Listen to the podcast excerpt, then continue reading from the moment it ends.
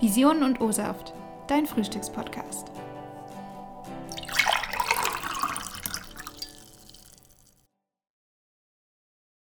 Guten Morgen, guten Mittag oder guten Abend. Es ist heute wieder Zeit für eine neue Folge Visionen und O-Saft. Ganz nach unserem Motto Aus irgendwas wird etwas, Karriere als Medienwissenschaftler oder Medienwissenschaftlerin, haben wir heute wieder einen Gast bei uns, den es dieses Mal in Anführungszeichen in die klassischen Medien verschlagen hat, nämlich den Journalismus. Hallo, Maximilian Heim. Hallo.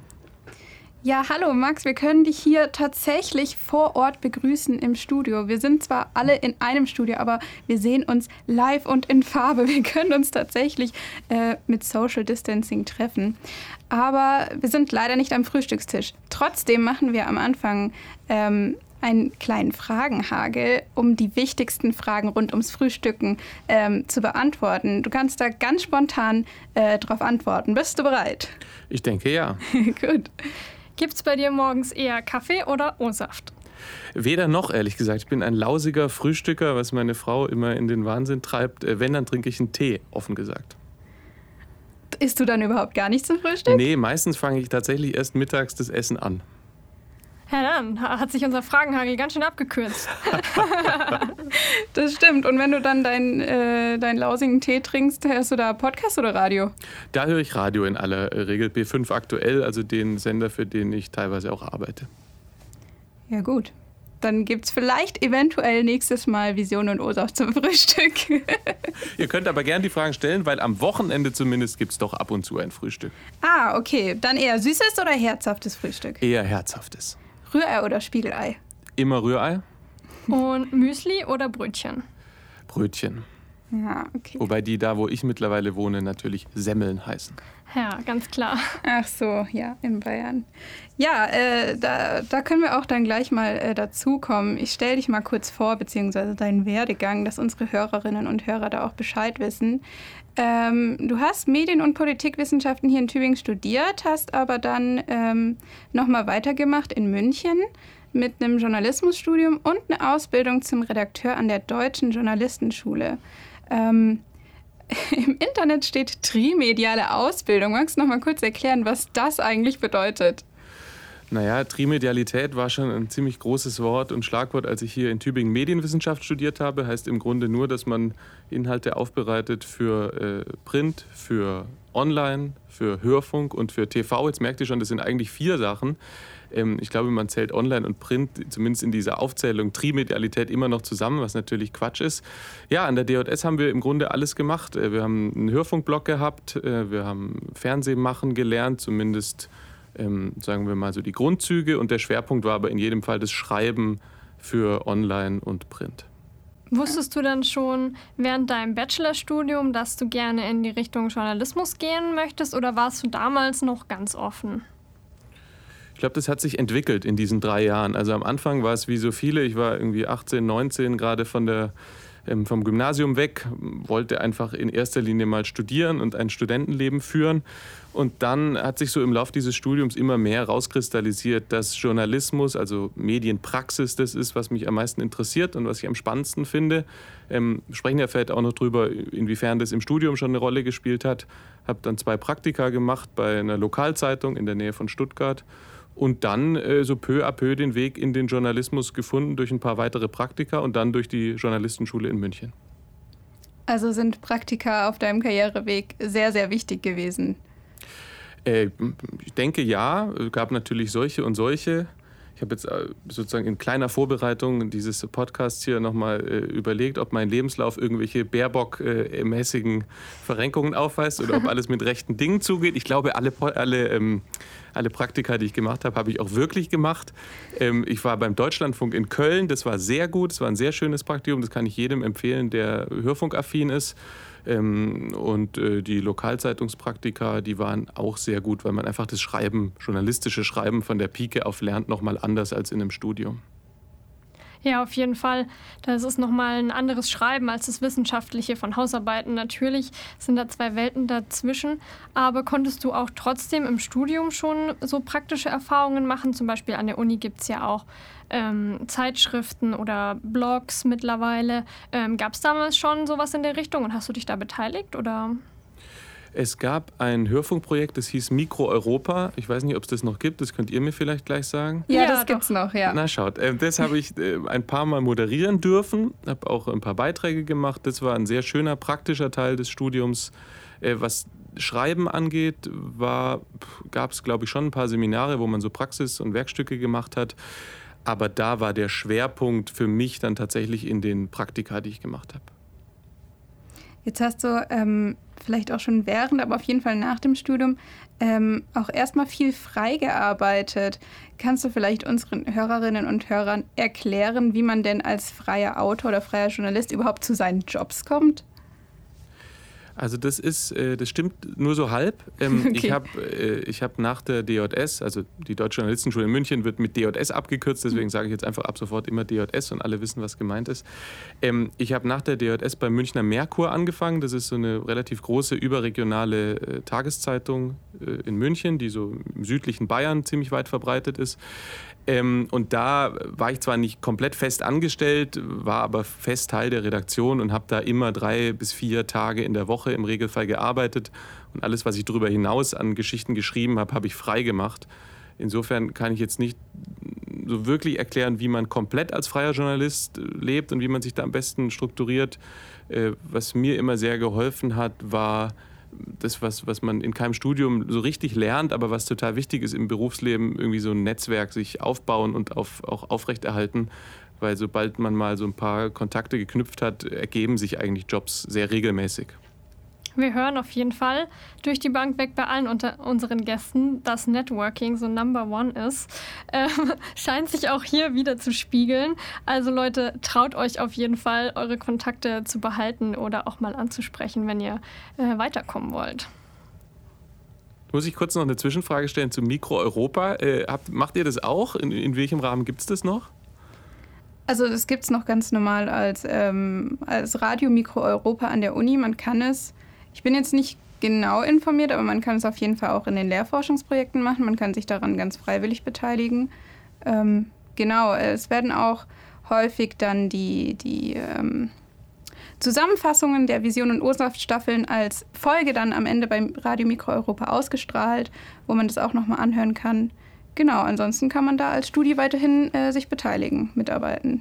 Und in dieser Sekunde erkenne ich hinter Solveig in, in ihrem Studio ein Plakat Mikroeuropa, hätte ich da mal hingeguckt, hätte ich mir die Frage schenken können. ja, das sehen natürlich unsere Hörerinnen und Hörer auch nicht, aber wir können ja gerne mal ein Foto schießen und euch das mal zeigen. Auf jeden Fall. Ja, äh, kommen wir zurück zu deinem Werdegang. Wie sieht denn eigentlich so dein, dein Tagesgeschäft aus? Ist es sehr abwechslungsreich oder doch eher monoton so im Journalismus? Naja, ich bin inzwischen beim Bayerischen Rundfunk, da vor allem in der Redaktion Landespolitik, mache viel landespolitische Berichterstattung also viel CSU, was ja hier aus sozusagen Tübinger, Baden-Württemberger Perspektive vielleicht etwas weiter weg scheint, aber bei uns sehr präsent ist diese Partei. Ähm, abwechslungsreich, ja und nein. Das letzte Jahr war nicht sehr abwechslungsreich, weil sehr viel im Homeoffice. Ansonsten ist es schon abwechslungsreich, weil wir viel unterwegs sind, mal auf Termin sind, im Landtag sind, mit vielen unterschiedlichen Leuten und Themen zu tun haben. Also im Normalfall schon ein sehr schöner, abwechslungsreicher Job. Und wie kann man sich das vorstellen? Wie viele Artikel schreibt man denn da so in der Woche oder im Monat? Ist es immer gleich oder kommen da Phasen, wo man mehr, mal weniger ist? Ähm, wie viele Artikel man schreibt, ist eine schwierige Frage, weil wir zum einen natürlich Rundfunk sind, also auch Radio und Fernsehen beliefern. Zum anderen hängt es natürlich immer ein bisschen davon ab, wie aufwendig ist ein Thema, das man recherchiert oder äh, wie viel fällt sonst so an. Insofern kann ich dir da jetzt keine Hausnummer sagen, aber wir haben schon einen sehr hohen Output und also ein, eine, eine Tagesschicht ohne Artikel oder ohne, dass man für einen Hörfunk einen Beitrag macht, gibt es im Grunde nicht. Also man ist quasi auch immer zwischen den Medien am Hin und Her wechseln. Also man, man sagt jetzt nicht mal, man schreibt nur oder man macht nur Fernsehbeiträge oder Hörfunkbeiträge, sondern man macht tatsächlich alles bei euch, wenn man als Journalist angestellt ist. Auch da ja und nein, wenn man Zeit hat für ein Thema, also wenn es kein tagesaktuell drängendes Thema ist, dann kann man auch gibt es auch Kollegen, die bei uns trimedial arbeiten, also die dann ein Thema wirklich für Fernsehen, für Hörfunk und für Online umsetzen. Wenn es schnell gehen muss, wenn Beispiel jetzt diese ganzen Corona-Pressekonferenzen, Markus Söder tritt vor die Presse, erklärt 70 Neuerungen in Sachen Corona-Regeln, da ist natürlich nicht die Zeit, dass einer alle Gewerke nach und nach bedient, sondern da ist dann jeder für einen Ausspielweg zuständig. Ähm, dann ist es nicht die Trimedialität, aber wenn man ein bisschen Zeit hat, äh, gibt es bei uns tatsächlich auch Leute, die alle drei Kanäle bespielen. Hast du denn da irgendwelche Präferenzen, was du am liebsten machst? Oder also zum Beispiel schreiben oder dann doch lieber Hörfunk? Da bin ich ehrlich gesagt nicht entschieden. Das macht beides gleichermaßen Spaß und äh, macht beides gerne. Und welche Stories sind die spannendsten? Also eher so die ich weiß nicht, also in der Politik sind es natürlich äh, oft mal eher ernstere Themen, aber vielleicht ähm, gibt es natürlich auch äh, mal irgendwie abwechslungsreiche, spannende Themen aus dem Leben von verschiedenen Leuten oder.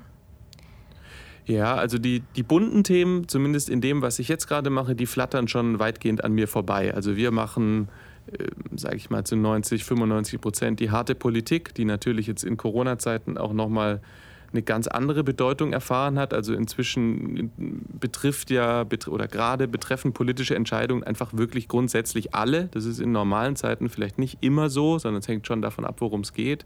Ähm, insofern schon viel Ernstes und äh, viel Wichtiges. Und die wirklich kuriosen, bunten Geschichten machen wir nicht. Jetzt hast du Politik ähm, ja schon im Bachelor dann behandelt und die Richtung war klar. Aber was hat es denn mit dem Standort jetzt, ähm, also Bayern, auf sich? Wolltest du da auch schon immer hin? Oder was, äh, äh war, wie war da die Standortfrage? Weil es da viele Medienhäuser gibt? Nee, das war, weil die Journalistenschule in München ist, war mhm. klar, Master- und Redakteursausbildung werden dort stattfinden. Dann ging das so ein bisschen nahtlos über in äh, ein längeres Praktikum bei Münchner Merkur, wo ich dann auch geblieben bin und angefangen habe zu arbeiten. Äh, zeitgleich habe ich meine Frau dort kennengelernt, geheiratet, ein Kind bekommen. Also wie das so ist, irgendwann zieht man da nicht mehr weg und München ist einfach auch äh, wirklich eine lebenswerte, schöne Stadt und der BR ist natürlich auch ein großes Medienhaus, klar. Also siehst du da ähm, beim Bayerischen Rundfunk auch deine Zukunft? Würdest du jetzt nicht unbedingt sagen, äh, du musst dich noch mal großartig in, an, in einer anderen Medienbranche ausprobieren? Na, ich weiß nicht, wie es euch geht. Ich habe so das Gefühl, wir gehören jetzt mittlerweile einer Generation an, die, die zumindest was Job angeht, nicht mehr komplett langfristig plant. Also mittelfristig mhm. sehe ich mich auf jeden Fall beim BR. Ähm, was in 10, 20 oder 30 Jahren ist, weiß ich nicht. Ähm, aber diese Zeiten, oder ich weiß nicht, wie ihr das erlebt oder wie es andere Gäste hier im Podcast erzählt haben, diese Zeiten, dass man einen Job mit Anfang, Mitte 30 anfängt und dann ist mehr oder weniger klar, den macht man, äh, bis man in Rente geht, die Zeiten sind doch vorbei. Ja, das stimmt natürlich auch. Wir haben tatsächlich ähm, ja jetzt viel von Berufseinsteigern gehört ähm, und jetzt wollten wir natürlich bei dir, bist jetzt schon ein bisschen länger dabei, also hast ja nicht gerade letztes Jahr deinen Abschluss gemacht, natürlich auch nochmal hören, ähm, wie das eben ist, wenn man mehrere Jahre dann das Gleiche macht, beziehungsweise, aber du meintest ja auch, dein Job ist ja abwechslungsreich, also es wird ja trotzdem nicht langweilig dann. Genau, mein Job ist, ist abwechslungsreich und so lang mache ich ihn jetzt auch noch nicht. Also ich bin jetzt seit drei Jahren beim BR, war davor gute drei Jahre beim Merkur und teilweise frei. Also wie es sich dann nach zehn Jahren anfühlt oder nach 15, wenn man dann doch noch mehr Trott hat, kann ich aus jetziger Sicht noch nicht beurteilen. So, jetzt wissen unsere Hörerinnen und Hörer vielleicht auch, dass dein Vater ja auch Journalist ist. Inwiefern hat dich das in deiner Berufswahl ähm, beeinflusst oder jetzt auch dir auf deinem Karriereweg geholfen? Ich glaube, geholfen hat es mir nicht, weil ich nie in der Gegend journalistisch gearbeitet hatte. Also, der, der, kann man ja kurz sagen, der moderiert bei, im SWR eine Hörfunksendung, SWR 1 Leute heißt die. Ähm, ich war aber nie journalistisch in der Gegend groß tätig, wo, wo man das hört. So, in, in München hört man nicht SWR 1. Ähm, insofern hat es mir, glaube ich, jetzt wenig genutzt. Es war bei mir immer eher am Anfang die Überlegung, will ich das wirklich? Also, es ist ja immer so eine Entscheidung. Macht man den gleichen Job oder den gleichen Berufszweig, den äh, in dem Fall der eigene Vater macht, Ähm, da, da habe ich schon eine Zeit lang auch mit mir gehadert und gerungen und habe aber dann eben auch in Tübingen festgestellt, dass das einfach was ist, was mir Spaß macht und was ich glaube ich auch ganz gut kann. Und deswegen finde ich, sollte man dann nicht nur, weil der eigene Vater das macht oder weil man das Gefühl hat, da in irgendwelche Fußstapfen oder sowas treten zu müssen oder ständig äh, verglichen zu werden, es deswegen dann nicht zu tun, obwohl man dafür ein Talent hat und es einem Spaß macht, macht auch keinen Sinn, glaube ich. Ja, auf jeden Fall. Und man kann sich ja dann trotzdem nach seinen eigenen Interessen noch mal ein bisschen entwickeln. Also du hast ja zum Beispiel im Bachelor dich schon für Politik interessiert und bist jetzt äh, quasi auch in der Politikabteilung gelandet. Also das sind ja dann so deine auch privaten Interessen. Ja, stimmt. Ähm, das ist übrigens auch was, was man jedem empfehlen kann, äh, wenn man überlegt, Journalist zu werden oder Journalistin dass man auch im Studium vielleicht schon einen Themenschwerpunkt setzt, der einen so interessiert, dass man da später auch arbeiten kann, weil das total hilft. Das heißt jetzt, äh, weiß ich nicht, ob man Biologie noch studiert oder Politik oder Psychologie oder was auch immer, aber irgendwie einen Bereich zu haben, in dem man sich dann richtig gut auskennt, äh, ist sicher hilfreich. Ja, auf jeden Fall. Ähm ich würde mal noch vielleicht in eine andere Richtung gehen, und zwar Social Media. Ähm, wie wichtig ist denn Social Media mittlerweile für den Journalismus? Oder hast du da gemerkt, dass es da in den letzten Jahren vielleicht auch einen Umbruch gibt, dass das viel mehr jetzt auf Twitter los ist als noch vor äh, fünf Jahren oder so? Ist das wirklich auch Teil des Tagesgeschäfts, da ähm, aktiv zu sein? Boah, äh, ein, ein, in eine nette, harmlos klingende Frage, ein riesiges Themenfeld ich ähm, ich, ich versuche es mal, versuch's mal zu beleuchten.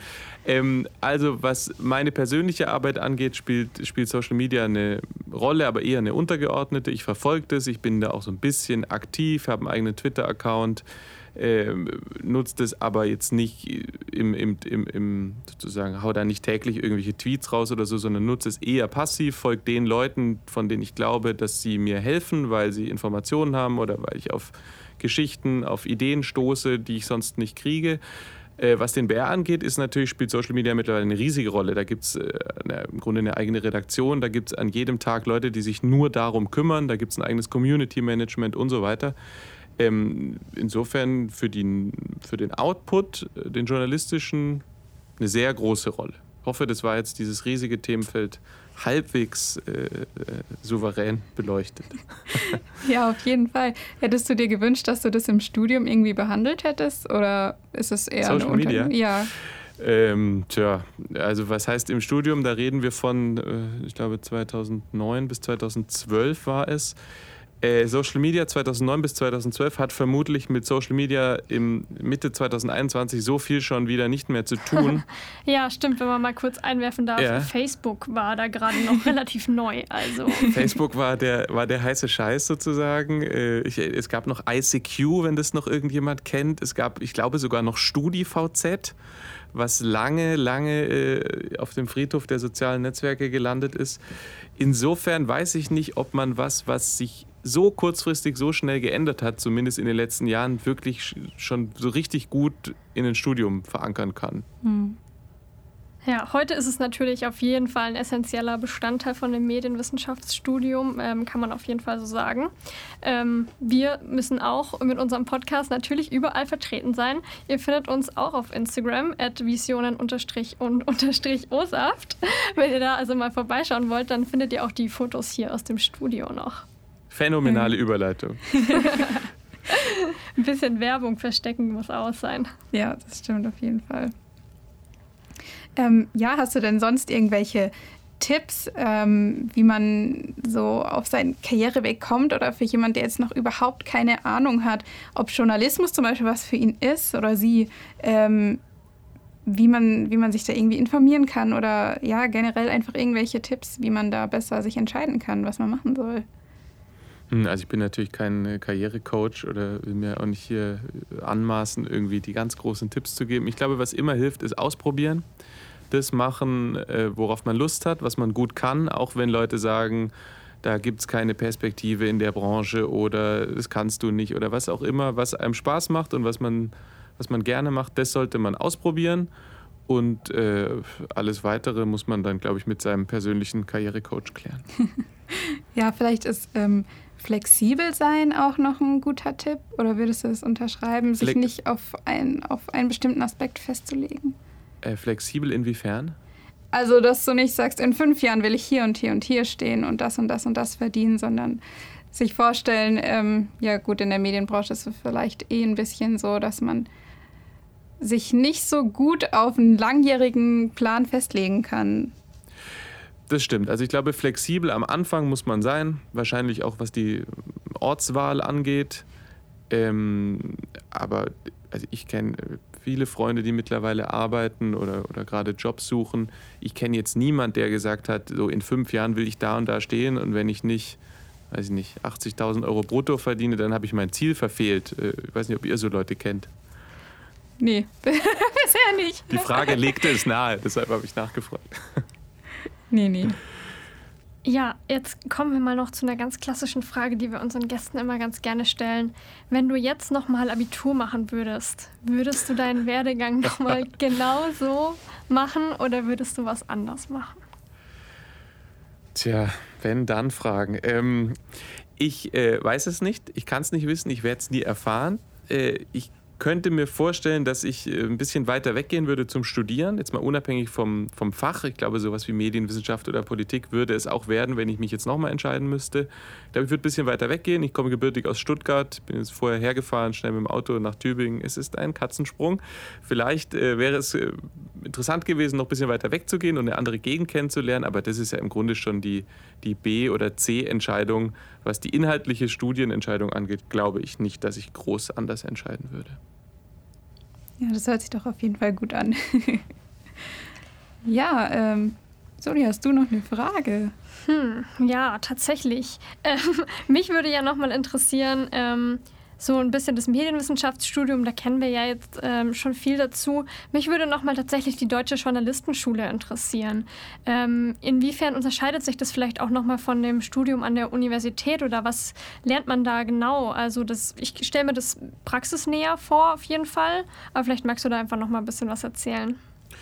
Ja, also praxisnäher trifft es in jedem Fall. Also im Studium hat man ich weiß nicht, ob das heute immer noch der Untertitel ist. Damals war erst Medientheorie und Medienpraxis, war der, war der Untertitel des Studiums, als ich es hier angefangen habe. Der Theorieteil war damals der deutlich stärkere. Also was Medienpraxis angeht, wir haben so ein paar Beispiele genannt, mal ein Podcastprojekt hier oder eine Radiosendung. Ähm, oder auch mal ein Werkstück, das man schreibt. Ähm, aber so viel Praxis war nicht im Studium selber. Das hat man sich dann über die Praktika reingeholt. Und an der DJS in München ist es natürlich komplett anders. In der Redakteursausbildung bist du im Grunde nur am, äh, an der Praxis den ganzen Tag für alle, für alle Ausspielwege, die es gibt. Insofern war das äh, ein sehr anstrengendes, wildes Jahr. Das ist alles gedrückt in ein Jahr, ähm, in dem man unglaublich viel lernt und wo man, oder wo es mir zumindest so ging, kenne es auch von anderen, die mit mir dort waren, dass man noch so nach ein, zwei, drei Jahren plötzlich so einen Aha-Moment hat und sich an irgendwas erinnert, was man da in irgendeinem der vielen Seminare mal gehört hat und plötzlich kann man das dann für sich anwenden. Also sehr viel Praxis. Wer allerdings Lust hat, Journalist oder Journalistin zu werden, dem sei diese Schule sehr ans Herz gelegt. War es denn ähm, schwer da reinzukommen? Naja, das ist immer so ein bisschen die, äh, die Frage, von welcher Seite man es betrachtet, wie mhm. so oft. Es, es, es, es heißt, es sei sehr schwer reinzukommen. Ich glaube, dass es heute nicht mehr so schwer ist wie vielleicht vor 15, 20 oder 30 Jahren, einfach weil der Beruf für viele nicht mehr so mh, lukrativ erscheint äh, oder so anziehend erscheint, dass, es, dass man sich bewirbt. Also ich kenne keine Zahlen, kann auch sein, dass ich falsch liege, meine aber, dass die Bewerberzahlen schon zurückgegangen sind über die letzten Jahre. Ähm, und schwer reinzukommen, mei, wie man, wie soll man sagen? Man, soll, man schreibt eine Bewerbungsreportage, wenn die für gut befunden wird oder für gut genug befunden wird, dann wird man eingeladen zum, zum zweiten Teil. Das ist dann so ein Tag oder zwei in München, weiß ich nicht mehr, wo man einen Wissenstest macht, ein Bilderrätsel und dann vor so einem tribunalartigen äh, Auswahlgremium sitzt. Da sitzen dann irgendwie zehn Journalisten. Man kennt nicht unbedingt alle, aber einige kennt man schon. Da sitzt dann auch ganz gern mal der Chefredakteur von irgendwelchen bekannten Tageszeitungen oder sowas mit drin. Und dann muss man performen. Und der Witz ist, dass niemand, den ich kenne, der es geschafft hat, sich danach erinnert, was er oder sie da erzählt hat, inklusive mir. Also man ist in so einem totalen, super konzentrierten äh, ähm, Fokus und äh, funktioniert mehr oder weniger. Das beantwortet jetzt deine Frage nicht, aber ich kann sie auch nicht so wirklich beantworten. Weil ich habe es geschafft, ich kenne viele andere, die es auch geschafft haben. Insofern ist es auf keinen Fall unmöglich. Es ist ja auf jeden Fall interessant zu hören, dass man äh, schon vorher auch, also dass es äh, nicht nur mit einer Immatrikulation getan ist. Also es ist nur nicht, nicht nur online, man muss ja was schreiben dann dafür. Das stimmt, also es ist schon tatsächlich so ein Bewerbungsprozess. Und dieser erste Schritt ist eben, da werden, glaube ich, immer am Anfang des Jahres vier Themen äh, vorgestellt. Ähm, äh, ich erinnere mich noch, bei mir war es eine, habe ich mir dann ausgesucht, eine Reportage über einen abgelehnten Asylbewerber. Das war der Arbeitsauftrag. Und ich war dann hier um die Ecke in Tübingen in so einer Einrichtung, die sich um, ich weiß nicht mehr, ob es von Pro Asyl war oder von jemand anderem, jedenfalls eine Einrichtung, die die Asylbewerber irgendwie unterstützt. Und da habe ich mich mit einem unterhalten, der aus dem Iran geflohen war. Das war eine sehr interessante Geschichte und die habe ich dann aufgeschrieben und mich damit an der DJS beworben. Also eigentlich natürlich auch bizarr so. Ich habe sozusagen dadurch, dass der mit mir geredet hat und sich mir geöffnet hat, konnte ich überhaupt erst was schreiben, was mir dann ermöglicht hat, diesen Weg zu gehen. Und dieser arme Mensch dürfte nach allem, was zumindest damals klar war, in der Zwischenzeit abgeschoben worden sein. Ja, mit, mit so einer ganz traurigen Geschichte können wir ja jetzt aber eigentlich tatsächlich nicht abschließen. Lass uns doch noch mal irgendwas Lustiges erzählen zum Ende. Was ist denn, ähm, hast du eine lustige Anekdote aus ähm, dem Büro oder was die Woche vielleicht irgendwas passiert ist, ähm, die du uns noch erzählen möchtest? Sehr gut. Live on Air sagen, sag doch mal was Lustiges. Das, das liebt jeder. Ähm, mir fällt spontan nichts ein. Ich habe aber mir ist was eingefallen, als ich hierher gefahren bin. Eine lustige Anekdote aus, aus dem Medienwissenschaftsstudium. Ich werde keinen Namen nennen, ähm, aber sie war wirklich amüsant. Es, war, es begab sich, muss um das Jahr 2011 gewesen sein, vielleicht auch schon 2010, dass ich zusammen mit einem Studienkollegen eine Hausarbeit schreiben musste und äh, das Abgabedatum rückte näher und näher. Die Hausarbeit entstand nicht, auch die ihr zugrunde liegende wissenschaftliche Arbeit entstand nicht und wollte nicht entstehen. Und dann trafen wir uns am Samstag, bevor es abgegeben werden musste. Und der Abgabetermin war der Montag. Wir haben gesagt, so, wir müssen das jetzt machen. Und äh, haben uns dann hingesetzt. Nichts lief so richtig beieinander. Der Tag verging zäh. Wir haben irgendwas aufgeschrieben und uns überlegt und Bücher gewälzt und so weiter. Und dann sind wir damals zu mir gegangen und haben äh, angefangen, Gin Tonic zu trinken. ähm, und immer mehr Gin Tonic zu trinken. Und irgendwie füllten sich dann die Seiten in diesem Word-Dokument immer mehr. Der Sonntag war dann ganz bizarr, weil wir waren verkatert, aber haben dann irgendwie ein Paracetamol eingeschmissen und nochmal weitergemacht. Werde weder den Namen des Dozenten noch die Note noch den Namen des Mitschreibenden äh, verraten. Aber, Pointe, wir haben tatsächlich bestanden. soll natürlich kein Paradebeispiel Nein, werden. Nein, so darf man. gar keinen Fall. Und heutzutage macht man das so ja gar nicht mehr. Das waren damals die wilden Zeiten. Aber es hat ja trotzdem gereicht. für den Abschluss und für einen super Werdegang am Ende. Super weiß ich nicht, aber es hat knapp gereicht, um äh, irgendwo unterzukommen. Genau. Solange du jetzt zufrieden bist mit da, wo du hingekommen bist, ist ja alles äh, erreicht, würde ich sagen. Also dann, Anna, deine Worte zum Schluss bitte. Meine Worte zum Schluss. Ja, okay. Ähm, Max, vielen Dank, dass du extra für uns hergefahren bist hier nach Tübingen, den Brechbau wieder besucht hast, Gast bei uns im Podcast warst.